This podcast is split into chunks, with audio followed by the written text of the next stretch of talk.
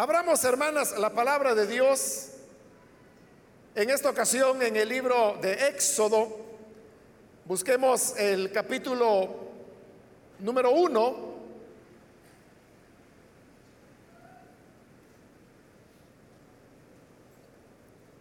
Ahí vamos a leer la palabra del Señor.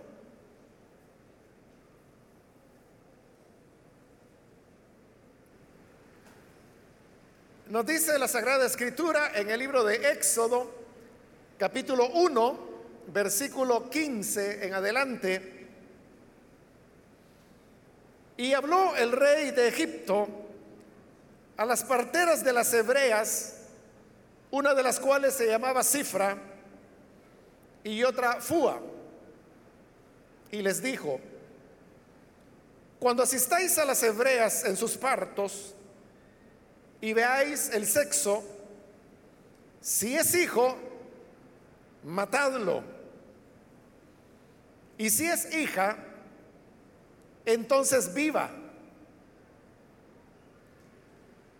Pero las parteras temieron a Dios y no hicieron como les mandó el rey de Egipto, sino que preservaron la vida a los niños. Y el rey de Egipto hizo llamar a las parteras y les dijo, ¿por qué habéis hecho esto que habéis preservado la vida a los niños? Y las parteras respondieron a Faraón, porque las mujeres hebreas no son como las egipcias, pues son robustas y dan a luz antes que la partera venga a ellas.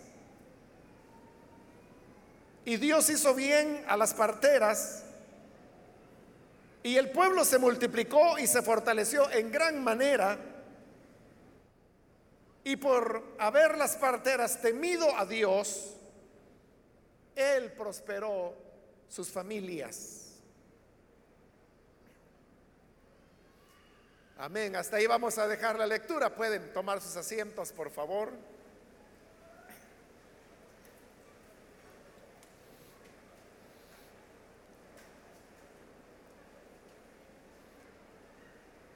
Hermanas, hemos leído de este capítulo 1 de Éxodo que nos relata cómo el tiempo pasó en Egipto y luego llegó al trono un nuevo rey, un nuevo faraón, que no sabía, no conocía todo lo que José había hecho para beneficio de los mismos egipcios. Habían transcurrido ya varios siglos y este faraón no sabía por qué razón había tanto israelita viviendo dentro de Egipto. Pero él como buen político que era,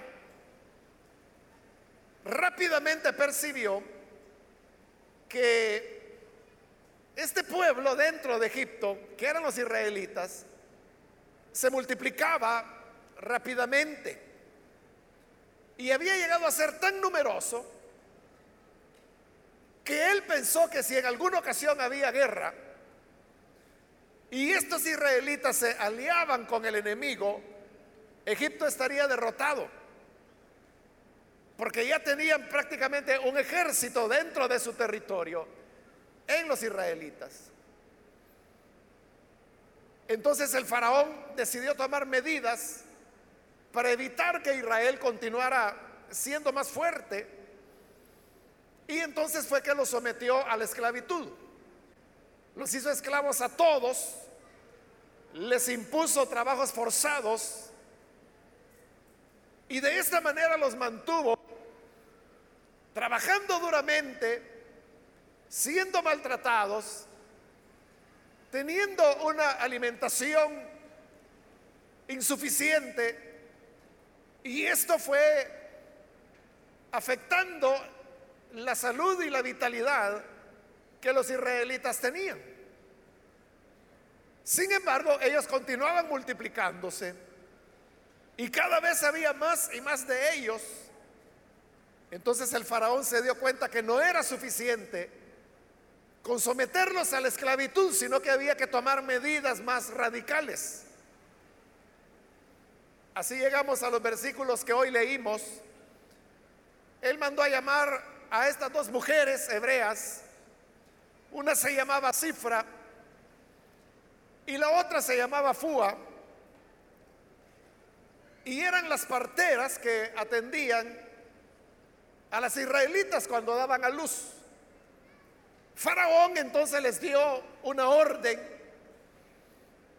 y la orden era que cada vez que ellas fueran a asistir a una hebrea que habría de dar a luz, y al nacer el bebé, ellas como parteras deberían fijarse que si se trataba de un niño, debían matarlo. Pero si era una niña, entonces deberían dejarla con vida. Matar a un niño que en ese momento está naciendo no era una cosa complicada para una partera, era algo que nadie habría de notar,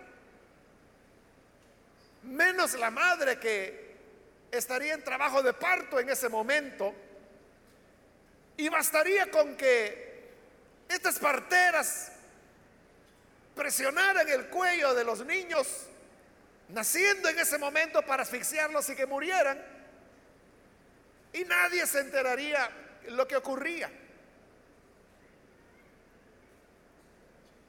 Ahora, Faraón tenía una autoridad absoluta,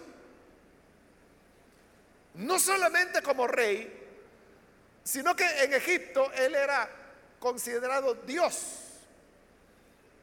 Los egipcios en su cosmovisión pensaban que todo el territorio egipcio se había encarnado en una persona y que esta persona era el faraón. El faraón era la encarnación de Egipto. Y por eso es que entre los títulos que los egipcios le daban al faraón, aparte pues de llamarlo faraón, también le llamaban Gran Egipto. Así le decían al rey, Gran Egipto, porque ellos creían que el faraón era la encarnación del reino. Lo consideraban Dios, por lo tanto su palabra era ley. Y por eso es que en las órdenes que le da a las parteras, Él está dictaminando entre vida o muerte.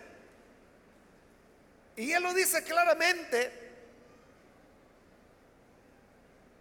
en el versículo 16. Si es hijo, matadlo. Si es hija, entonces viva. Pero vea que en estas palabras Faraón está determinando muerte y vida. Muerte para los niños, vida para las niñas. Ahora, ¿por qué razón si el faraón lo que quería era que los israelitas ya no se multiplicaran más, ¿por qué él pide que se mate a los niños, pero que se deje vivir a las niñas? Era porque él no veía que las niñas que llegarían a ser mujeres representaran algún peligro para Egipto. Porque eran los hombres los que se convertían en soldados. Eran los hombres los que llegaban a ser guerreros. Eran los hombres los que representaban un peligro militar. Pero no las mujeres. Por eso la orden fue que si era niño había que matarlo. Pero si era niña había que dejarla vivir para que creciera, se convirtiera en mujer y siendo mujer pudiera servir de esclava para el servicio de los egipcios. De las mujeres no representaban, según su punto de vista, ningún peligro. Al contrario, iban a tener más manos de obra gratis. Iban a tener quien se ocupara de los oficios domésticos y algunas veces también colocaban a las mujeres en posiciones de tareas agrícolas, de llevar cargas de un lugar a otro. Y muchas veces también eran tomadas como esclavas sexuales de los amos egipcios. Esta misma idea es la que habría de establecer el faraón posteriormente cuando da el siguiente paso y es que ya que las parteras no lograron controlar el nacimiento de los niños varones, entonces él da un nuevo edicto y esta ordenanza establecía que todo niño varón de los hebreos tenía que ser arrojado al río Nilo para que fuera comido por los cocodrilos o ahogado en las aguas. Pero nuevamente él dijo, si es niña, no la arrojen al río, déjenla vivir. Porque siempre está actuando bajo el mismo pensamiento, que la mujer no representaba ningún peligro, eran los hombres los peligrosos. Ahora, como le he dicho, esa era la idea que el faraón tenía. Que las mujeres no representaban peligro ninguno. Pero Dios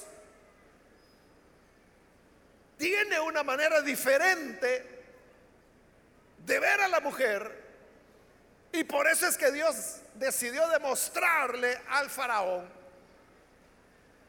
que las mujeres pueden llegar a ser mucho más decididas y mucho más determinantes en los planes redentores de Dios que lo que los hombres pueden ser y lo que los demás podrían imaginar.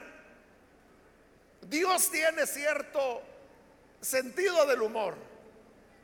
Eso es lo que dice el libro de los Salmos cuando habla de que las naciones se han puesto de acuerdo, se han conjurado para obrar en contra de Dios, pero luego dice, Dios se reirá de ellos desde los cielos. Y de alguna manera esto es lo que ocurre en estos primeros capítulos de Éxodo y es que mientras el faraón dice a las niñas déjenlas vivir porque ellas no representan ningún peligro, Dios se ríe desde los cielos y le dice, te voy a mostrar de qué son capaces las mujeres. Y esto se comienza a ver en la historia. En primer lugar porque, como hemos dicho, él llama a Cifra y a Fua y les ordena terminantemente que deben matar a los niños, pero dejar con vida a las niñas. Pero dice la escritura que las parteras decidieron desobedecer a Faraón. Desobedecer a Faraón representaba pena de muerte. Porque como hemos dicho, no era la palabra de un hombre solamente. No era la palabra del rey solamente, sino que dentro de la concepción de ellos era la palabra de su Dios. Y no era posible desobedecerle, pero ellas deciden desobedecer. Y no matan a los niños, sino que siguen atendiendo los partos. Y ni siquiera ellas se preocupaban si eran niño o niña, a todos los dejaban con vida. El tiempo pasó y Faraón observa que sigue habiendo en Egipto bebés y niños de un año, de dos años, y ve que no se está disminuyendo la cantidad de varones. Entonces molesto manda a llamar a las parteras para preguntar qué ha pasado y le dice, oiga, ¿por qué me desobedecieron? Y aquellas dos parteras usaron la imaginación y lo que hicieron fue presentarle una excusa y le dijeron, mira, faraón, no, no, no es que hayamos desobedecido, lo que ocurre es que las mujeres hebreas son fuertes, son robustas, no son como las egipcias todas palúdicas y amarillentas. Cuando llegamos donde las hebreas normalmente ya han dado luz, Y lo que hacemos es solamente atenderlas, pero ya los niños han nacido, así que no los hemos podido matar. El faraón creyó lo que las parteras le decían. Entonces dijo, bueno, está bien. Se olvidó de ese plan y ahí es donde elaboró el otro, que era arrojar a los niños al río. Por su parte, dice que Dios bendijo a estas dos parteras. ¿Y cómo las bendijo? Dice que prosperó sus familias. Es decir, que ellas mismas tuvieron más niños y niñas. Y de esa manera Israel se seguía multiplicando. Pero ahora había un nuevo decreto. El decreto era que había que arrojar a los niños varones al río. Y por ese tiempo había una mujer de la tribu de Leví que se llamaba Jocabed.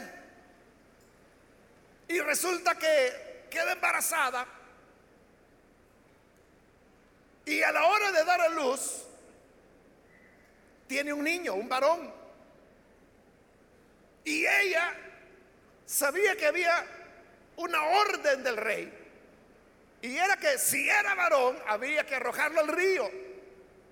Ella lo que debería haber hecho, al ver que era un bebé, decirle a la partera o a alguien más, mira, llévate al niño y arrójalo al río, como el rey ha dicho.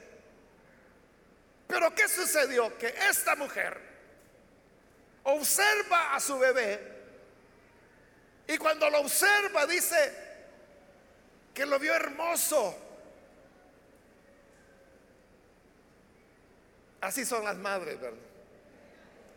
Cuando dan a luz a sus hijos y los ven, dice, este es el niño más hermoso que he visto en mi vida. Eso le ocurrió a Jocabed. Entonces ella decide no tirar al río el niño. Y ella toma la decisión de desobedecer también a Faraón y esconder al niño. Eso no era fácil. Porque el niño lloraba de noche y lloraba de día. Las casas de ellos, como eran esclavos, eran casas muy sencillas y no había mucho lugar donde esconder al niño para que nadie supiera que era varón el que había nacido. Hizo este esfuerzo durante tres meses pero después de tres meses, ella consideró que ya no era posible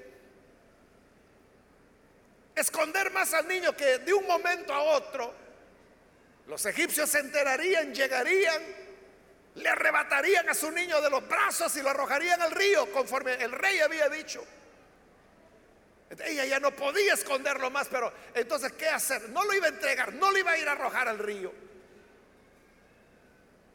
Se le ocurre entonces tomar las varitas de papiro que crecían junto al río.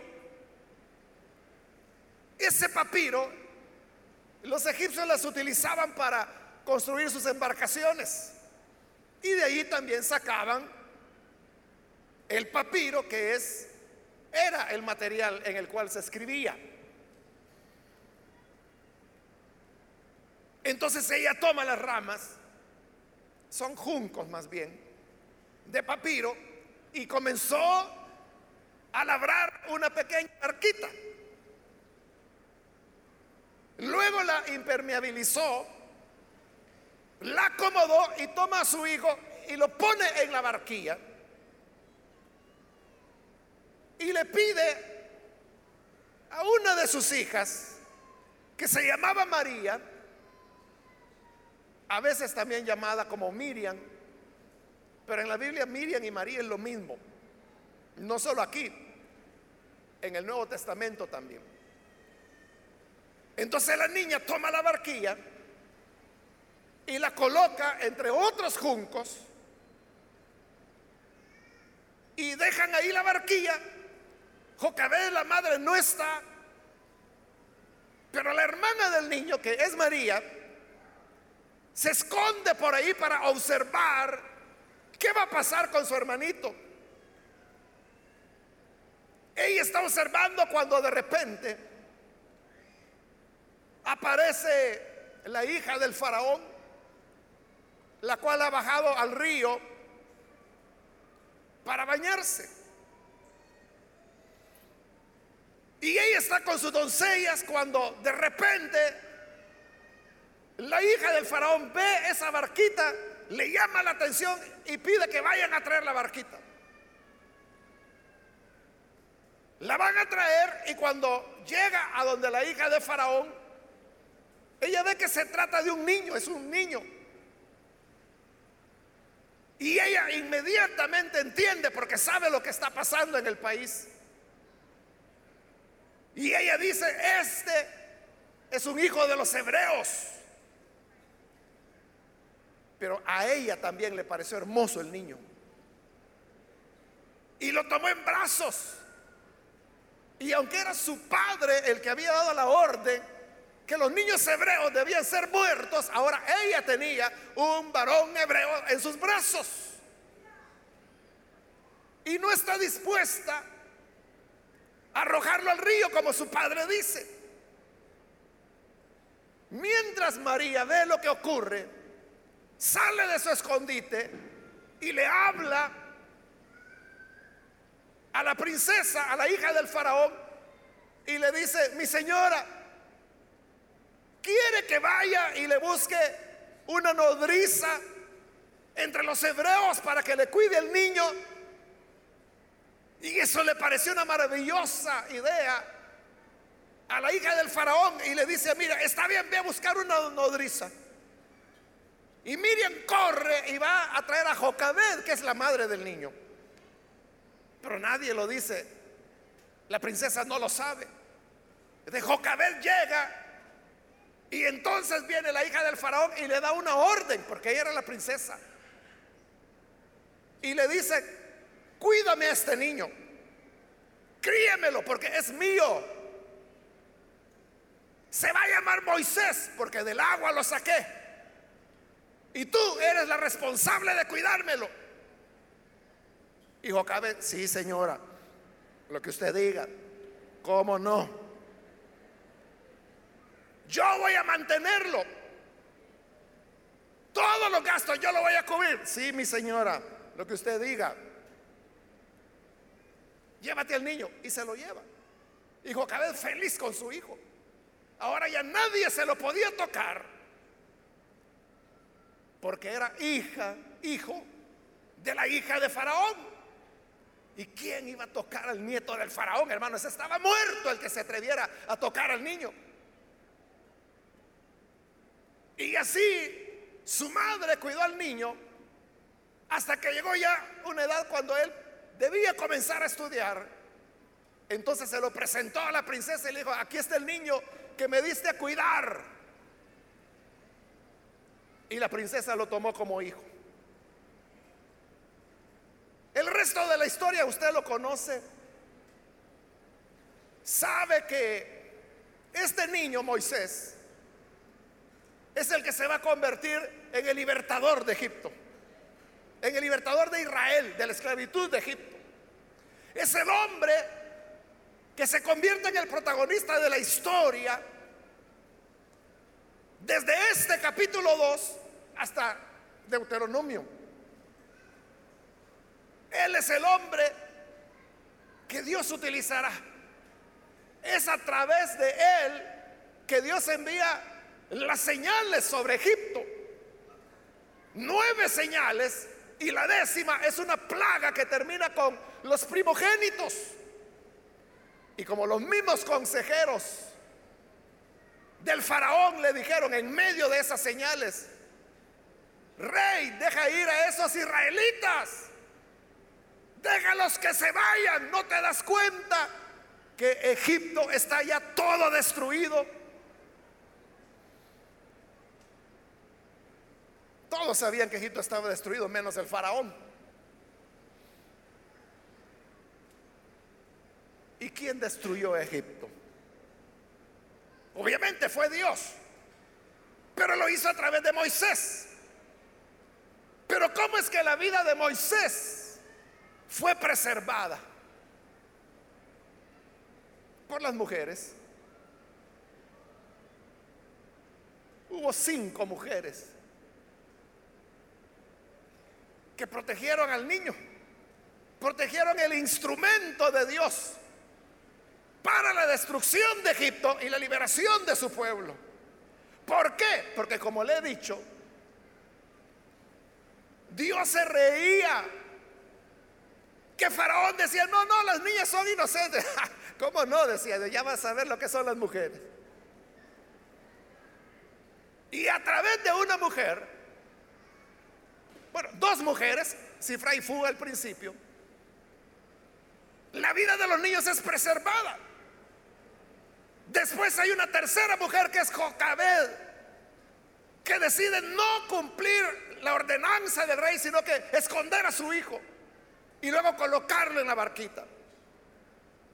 Una mujer. Luego, la cuarta mujer es María, que era una niña en esa época, una adolescente a lo sumo. Y ella es la que idea el plan cuando ve que la hija de Faraón encuentra al niño, de ella es la ocurrencia y dice, yo voy y le digo, mira, ¿quieres que busque una nodriza para que te cuide el niño y te lo críe? Es otra mujer. Y la quinta mujer es la misma hija del faraón, que lo adopta como hijo y le dice a su madre, ella no sabía que era su madre, pero ella le está dando órdenes, cuídame a este niño es mi hijo. Y yo te voy a enviar para el gasto todos los meses o cada quincena, a saber cómo hacía, ¿verdad? Pero llegaba un soldado, un egipcio, a casa de Jocabed y le decía, aquí manda la princesa. Y era el dinero. ¿De quién estaba protegiendo y cuidando al redentor, al libertador? La hija del faraón. ¿Y quién pagó por el mantenimiento y la comida y la ropa de este Salvador, de este libertador? El tesoro de egipcio. Ellos mismos estaban dándole vida y sustento al que habría de darles vuelta en unos años. Esa fue como la respuesta de Dios. con que las mujeres son inofensivas, ¿no? Porque las mujeres solo sirven para trapear, para lavar y para ser mujeres. Amantes de hombres. Ah, ya te voy a enseñar quiénes son las mujeres. Y se lo demuestra. El faraón no se da cuenta, pero a través de mujeres es que el plan libertador de Dios está avanzando. No se menciona a ningún hombre, excepto el faraón y el niño. Pero todos los demás personajes son femeninos, todas son mujeres. Así es como el libertador es preservada su vida. Ahora, si nos preguntamos, ¿por qué estas mujeres hicieron lo que hicieron? Yo creo que no hay que darle muchas vueltas a la cabeza para entender por qué. Piensen esto. ¿Por qué las parteras deciden no matar a los niños?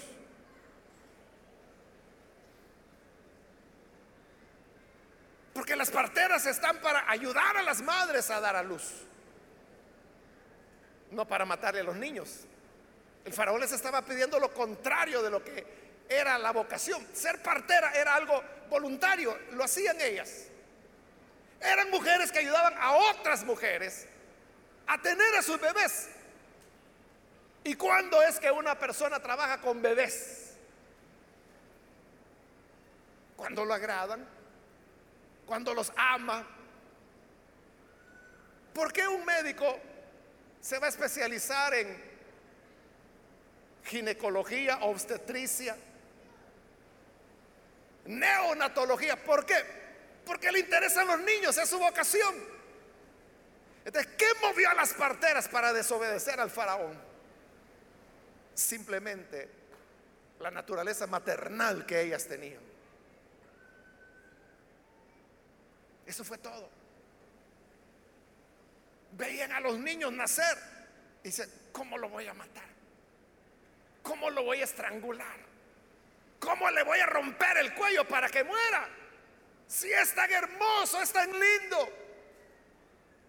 Ellas simplemente actuaron sobre su naturaleza de madres, de mujer. Ahora, cuando Jocabed da a luz al niño, ¿qué la hizo decidir a ella desobedecer al faraón y no arrojar al niño al río? Lo mismo. El amor de madre. El amor de madre es protector. El amor de madre cuida a un bebé. No cabe en la mente arrojarlo a un río para que lo devoren los cocodrilos. O para que se ahogue en las aguas. Ella se niega a obedecer al faraón por su instinto materno, por el corazón de madre. Y cuando ya no puede esconderlo más, entonces dice, aunque sea en una barquilla lo voy a colocar, pero no lo voy a matar. ¿Y qué es lo que hizo? Que la hija del faraón se conmoviera porque le llevan la barquilla, ve al niño y ella, ella misma lo dice, este es un niño de los hebreos. Y ella sabía que su padre había dado la orden que esos niños sabía que arrojarlos. Ella lo tenía entre brazos, estaba en el río. Era solo de agarrarlo de los piecitos y hundirlo y se acabó. Pero ¿por qué la hija del faraón no lo hizo? Ella era una princesa, no estaba casada, no tenía hijos. Pero era mujer. ¿De qué, qué fue lo que movió a la hija del faraón para desobedecer a su padre, a su padre Dios, como ellos creían. El corazón de madre. E, es un hebreo, pero es igual que cualquier niño. Pero qué lindo, tiene dos ojitos, tiene su naricita, tiene sus dos orejitas. No, ¿cómo lo vamos a matar? ¿Qué movió a la hija del faraón? Su naturaleza de mujer. ¿Y qué es lo que hace que Miriam, que como le he dicho era una niña o a lo sumo, una adolescente, yo me la imagino como de unos 12, 13 años en ese momento, a María, la hermana mayor de Moisés. ¿Qué la movió a ella? Solo era una niña. ¿Qué la movió? Amaba a su hermanito. Solo tres meses lo había conocido. El tiempo que lo habían escondido en casa, seguramente ella ayudaba a su madre Jocabed a cuidar al bebé, a mantenerlo calladito, que no se oyera llanto, que nadie supiera que había un bebé varón en casa. Ella no se resigna que el niño quede en la barquilla y que se lo lleve el río o que se lo trague el caimán. ella está pendiente y rápidamente piensa cuando ve a la hija de Faraón. Ella no sabía que la hija de Faraón iba a llegar, que iba a tomar al niño, que se iba a conmover. No lo sabía. Pero su mente de niña rápido piensa y sale corriendo donde la princesa y le dice, mi señora, ¿quiere que vaya y busque una nodriza? Ella ya tenía la jugada armada. ¿De dónde salió eso? De su naturaleza de mujer. Entonces, ¿Qué es lo que Dios utilizó en todo esto? En todos estos relatos a los que hemos hecho referencia y a través de los cuales el libertador de la esclavitud, que era Moisés, fue preservado. ¿Qué fue lo que Dios utilizó? El valor de la mujer. El valor de la mujer. Esto que la mujer a veces pierde de perspectiva.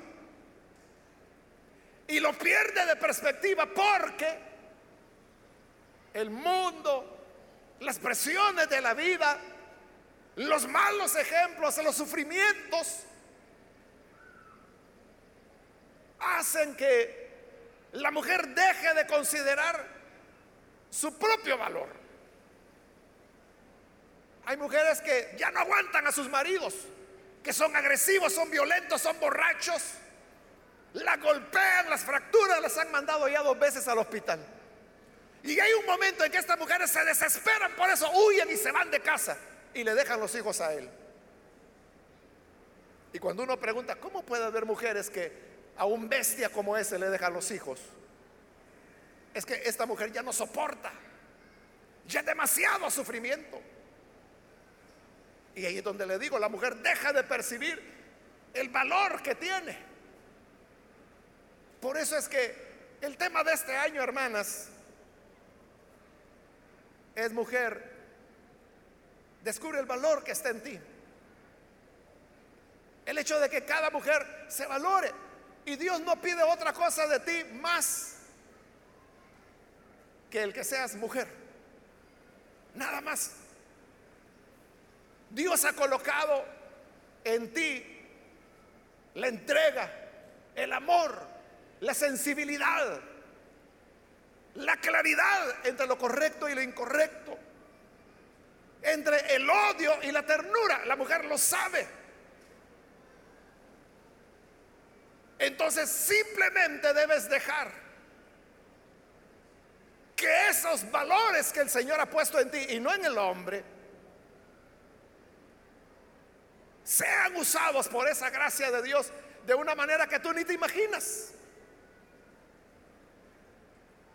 A veces usted puede hacer un bien por alguna persona, persona a la cual usted nunca más vuelve a ver. Y pasa el tiempo y uno cree que esos pequeños gestos quedaron olvidados o no tuvieron valor. Pero es porque uno no le sigue la pista, porque a veces la vida no lo permite. Pero cuando el tiempo pasa, llegó un momento en que las parteras supieron que de todos esos niños que habían estado naciendo, uno era libertador y ni cuenta se dieron. Como dice el refrán, ¿no?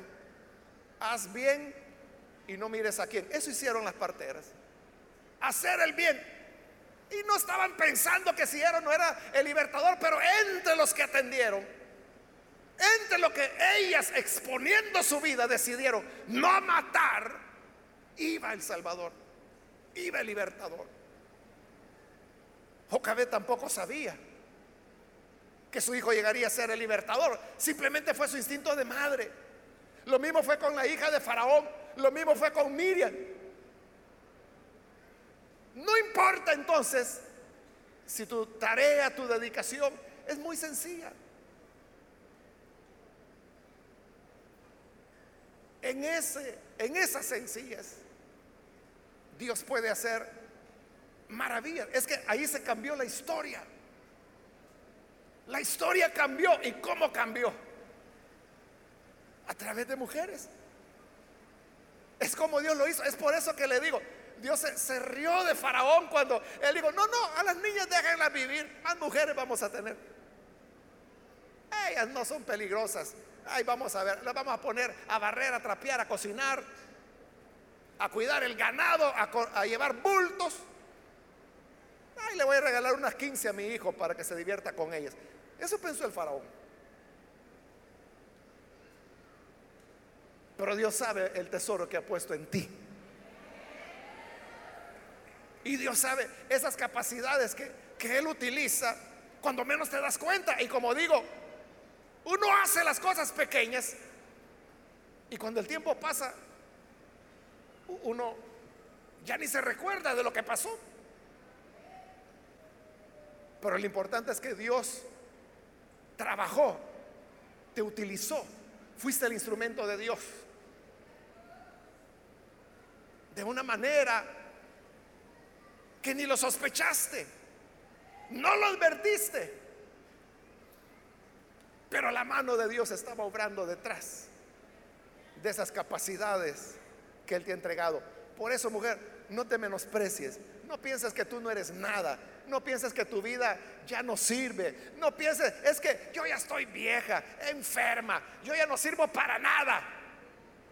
¿Quieres que Dios se ría de ti también en los cielos? Para demostrarte lo que Él es capaz de hacer contigo. Es lo que le pasó a Sara. Ella misma se rió y dijo, ¿cómo va a ser eso que siendo yo una mujer vieja y estéril voy a tener esa alegría de ser madre? Y Dios le dijo, Sara, ven para acá. Ah, que ella toda penosa. ¿Por qué te reíste? No, no, dijo ella, yo no me he reído. Si te reíste, le dijo Dios. Entonces, para que te rías más, de aquí a un año yo vendré a ti y darás a luz un hijo. Y así fue. Al año había nacido el niño y le pusieron Isaac, que lo que significa es risa. Porque ella se rió cuando oyó lo que Dios planeaba hacer con una vieja de 90 años y estéril. O puede ser demasiado joven, como María que era una adolescente campesina, cuando el ángel del Señor llega y le dice, mira, de ti nacerá el Salvador. Pero ¿cómo va a ser eso? Le dice la niña. Ella era tan joven, era lo inverso, era tan joven que no tenía ni esposo. Y eso le dijo al ángel, ¿cómo yo voy a tener un niño si no tengo esposo? Nunca he tenido relaciones. Y el ángel dijo, ah, no, no, es que tú no, no, no entiendes lo que Dios está haciendo. Pero el Espíritu de Dios vendrá sobre ti y te hará sombra.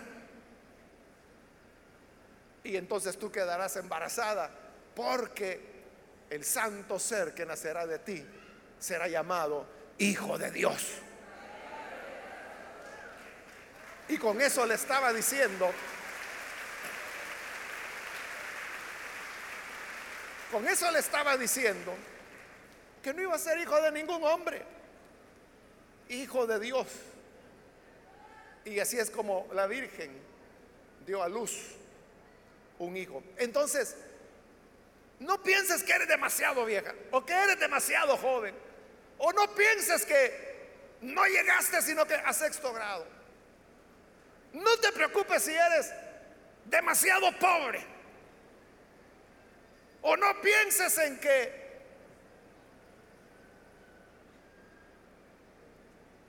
Si yo lo único que puedo hacer, pues, es cuidar niños. Solo eso. Si ahí está el futuro de la humanidad. Como estaba el futuro de Israel. En este niño. Que si no es por estas cinco mujeres, no habría libro de Éxodo. No sabríamos nada de un pueblo llamado Israel. No sabríamos nada de la gran obra liberadora de Dios. Nada de eso hubiera ocurrido si no es por estas cinco mujeres que simplemente actuaron como mujeres. Nada más. Entonces, si tú te preguntas, qué desgracia la mía, ¿por qué no nací hombre? ¿Para qué te quieres desgraciar? ¿Para qué quieres ser hombre? Si están ausentes en la obra liberadora de Dios no hay hombres, todas son mujeres. Valórate a ti misma. Valora lo que Dios ha hecho de ti. Amén.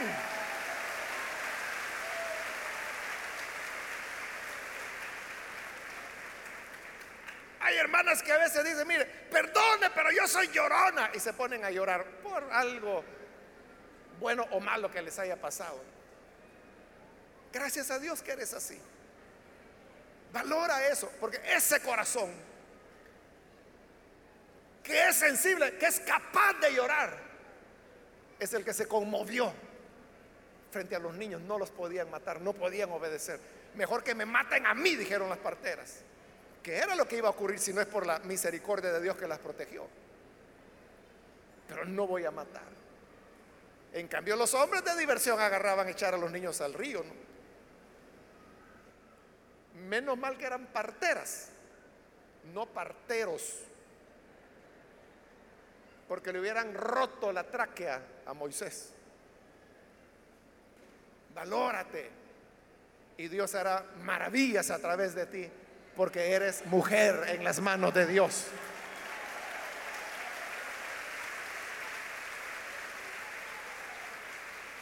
Tú eres la puerta de bendición para tu familia. Eres el canal de bendición para tu comunidad, para el país. Y si tú crees que estoy exagerando, vuelve a leer Éxodo 1 y 2. Y veremos si estamos exagerando o diciendo lo que de verdad Dios es capaz de hacer. Vamos a cerrar nuestros ojos y vamos a inclinar nuestro rostro. Antes de orar, yo quiero invitar a las personas que todavía no han recibido al Señor Jesús como Salvador, pero que hoy han escuchado esta enseñanza y que por haberla escuchado, hoy toman la decisión de venir ante Él y entregar su vida a este Salvador. Dios ha colocado tantas cualidades lindas en tu corazón. Te ha hecho un ser sensible, un ser compasivo, un ser que puede dar mucha ternura. Y Dios quiere esa gracia que dio usarla para bendición de muchos. Quiero invitar si hay alguna mujer que hoy ha escuchado esta enseñanza y desea venir por primera vez para creer en el Hijo de Dios y recibirle como Salvador. Yo le invito para que en el lugar donde está se ponga en pie, en señal que desea venir al buen Salvador. Muy bien, aquí hay una persona, Dios la bendiga, bienvenida. Alguien más que necesita pasar para recibir al Hijo de Dios, póngase en pie. Hoy es el momento, venga para encontrarse con Dios, porque estas mujeres sencillas con Dios hicieron maravillas, derrotaron la potencia mundial de la época, como lo era Egipto. Entrega tu vida a Él y tu vida en las manos de Dios puede hacer maravillas. Ponte en pie. Ven, rinde tu vida al Señor y nosotros oraremos por ti. Cualquier mujer que hoy necesita venir, póngase en pie.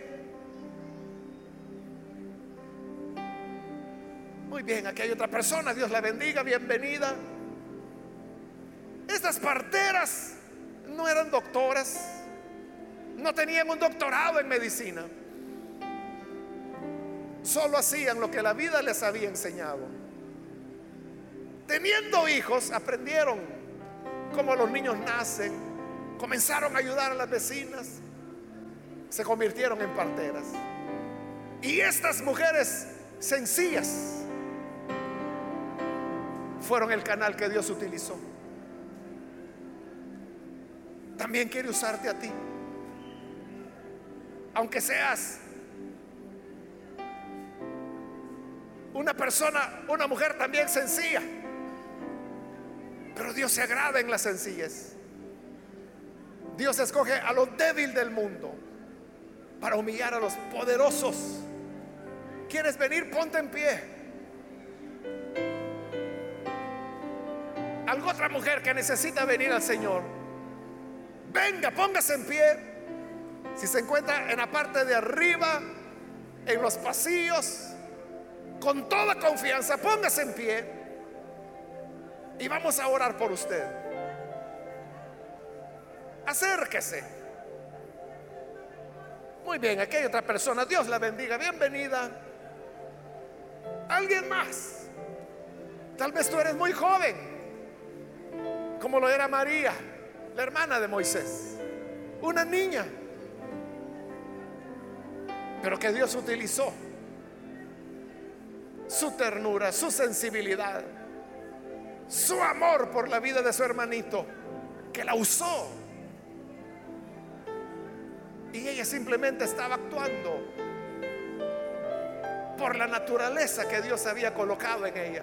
¿Quieres que Dios te use a ti también? Ponte en pie. Y no importa si eres una niña de 12, 13 años. Ven. Que en Dios no hay limitaciones y Él usa a quien quiere usar. ¿Alguien más que necesita venir? Muy bien, hay otra persona, Dios la bendiga, bienvenida. Alguien más que necesita venir al buen Salvador, con toda confianza. Muy bien, aquí hay alguien más, Dios la bendiga, bienvenida. ¿Alguna otra persona? Ven al Hijo de Dios. Entre tú y Dios pueden hacer maravillas. Dios puede usarte como canal de bendición para tu familia, para tus hijos, para tu esposo. Todo es colocar la vida en las manos del Señor. Solo somos instrumentos, pero Él es el artista que sabe utilizar creativamente esos instrumentos. ¿Quieres poner tu vida en las manos del gran artista que es Dios? Ponte en pie ahora. Ven, acércate. Queremos orar por ti. Hoy es el momento. Ven con toda confianza. Ven, aquí hay otra persona. Dios la bendiga. Bienvenida. Alguien más que necesita pasar. Quiero también aprovechar el tiempo e invitar. Si hay hermanas que se han alejado del Señor, pero hoy necesitan reconciliarse, póngase en pie también. Y venga, vamos a orar. Vuelva al camino del Señor. Vuelva a los brazos del Salvador. Aquel que puede hacer maravillas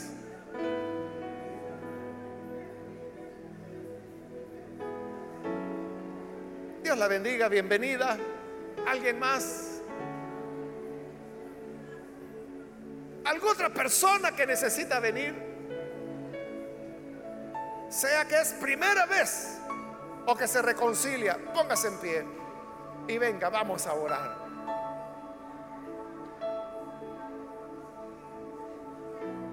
¿Hay alguien más?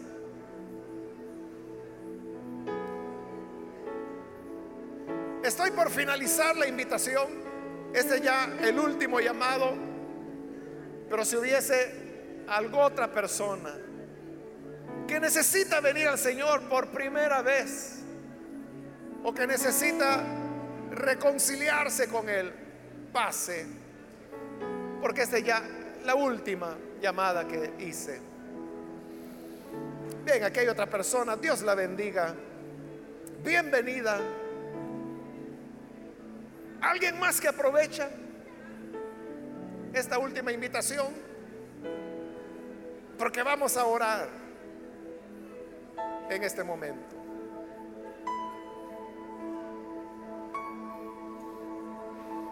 A usted que nos ve por televisión le invito para que se una con las personas que están aquí al frente y ore con nosotros. Señor, gracias te damos por cada persona que está aquí a quienes tú, Señor, has tocado con tu gracia, con tu amor. También te rogamos por aquellos que a través de televisión, radio, internet hoy se están uniendo a esta oración de entrega, esta oración de rendición a ti, dándote la vida entera reconociendo y alabando los dones, las habilidades, las cualidades que has colocado en la mujer. Gracias Señor porque tú eres perfecto, eres sabio. Y por eso te exaltamos cada persona que hoy se rinde a ti. Dales vida nueva y que el poder de tu Espíritu Santo les use como instrumentos de tu gloria, de tu gracia. Y que así, Señor, puedan ser grandemente utilizadas. Esta es nuestra petición por Jesucristo, nuestro Salvador. Amén.